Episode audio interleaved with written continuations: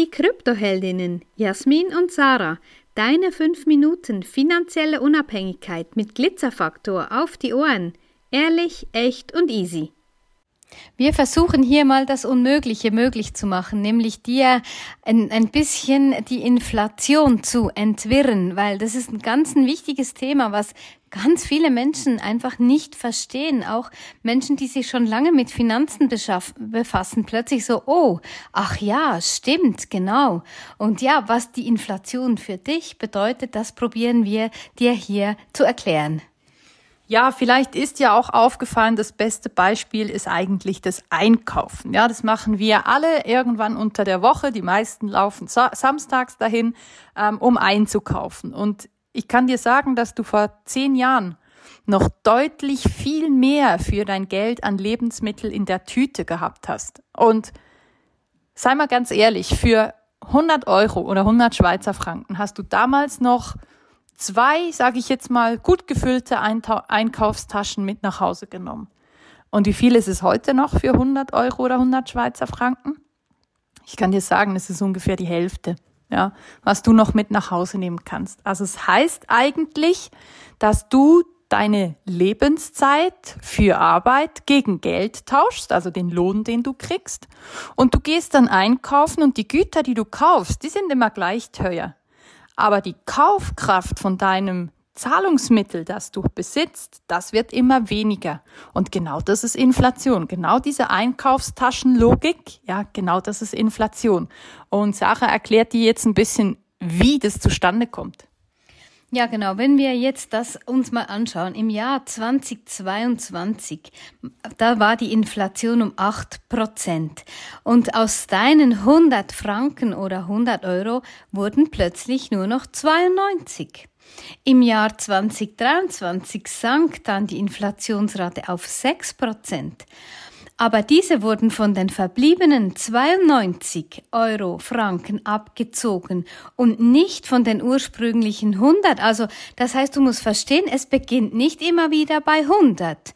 Die Inflation, wenn die Zahlen zwar, also, es tönt zwar so gut, die Inflation ist zurückgegangen auf 6 Prozent, aber die 6 Prozent, die bekommst du nicht wieder von 100 abgerechnet und das Ergebnis ist dann 86 Euro die du einfach weniger hast. Also wirklich, das ist so, ja, äh, mach dir auch mal die Rechnung und Trotz des Rückgangs der Inflationsrate von 8 auf 6 Prozent, da schwindet deine Kaufkraft weiter. Also wenn wir jetzt zurückschauen, zum Beispiel auf Mai 21, da beträgt der Kaufkraftverlust sogar 13,5 Prozent.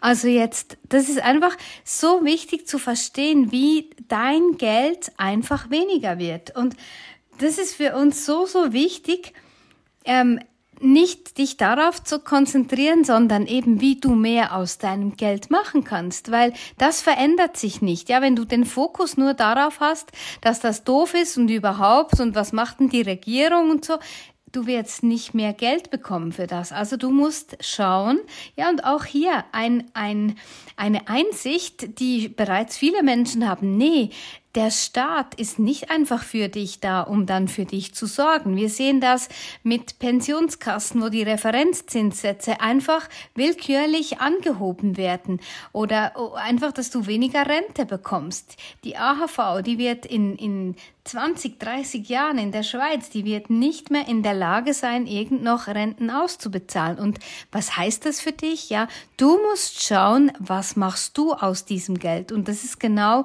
diese Eigenverantwortung und für Frauen umso wichtiger, weil eine Ehe ist keine Altersvorsorge. Hast du sicher von uns auch schon gehört.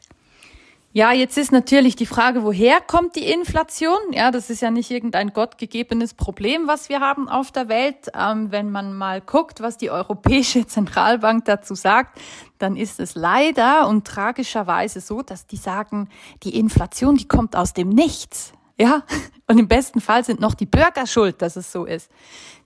Tatsache ist aber, dass die Inflation daher kommt, dass wir immer mehr Geld brauchen, um die Schulden vom Staat noch decken zu können.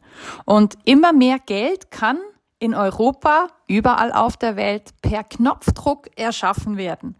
Und diese Geldmengenausweitung, das ist genau das Problem. Das ist Inflation. Irgendwas zu besitzen, was es massenhaft auf dem Markt gibt, hat einfach nicht mehr einen so hohen Wert. Und du musst dann lernen, ein Gut besitzen zu können, was eben inflationsgeschützt ist. Und Inflationsschutz bedeutet eben, dass dieses Gut in limitierter Fassung verfügbar ist. Also wie in, Fra in, in, in ähm, in Form von Bitcoin beispielsweise sind es die 21 Millionen Stück. 21 Millionen Bitcoin gibt's auf der Welt, wenn sie dann alle da sind.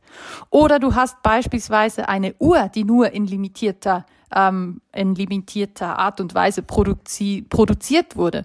Oder du hast einen Alltimer, der ganz selten ist und den eigentlich alle haben möchten und dann steigt automatisch dort der Preis.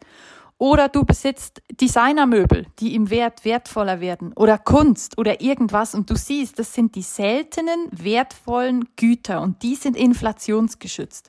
Und wir lernen unseren Kundinnen, wie man eben in Bitcoin investieren kann, damit du nicht mehr deine Lebenszeit gegen Geld tauschen musst und das Geld dann für den Staat quasi wieder ausgibst, der dich dadurch enteignet. Ja, also der Staat nimmt dir ganz, ganz viel weg von dem, was du eben Lebenszeit opferst, um, um mit deiner Arbeit irgendwie Geld zu verdienen.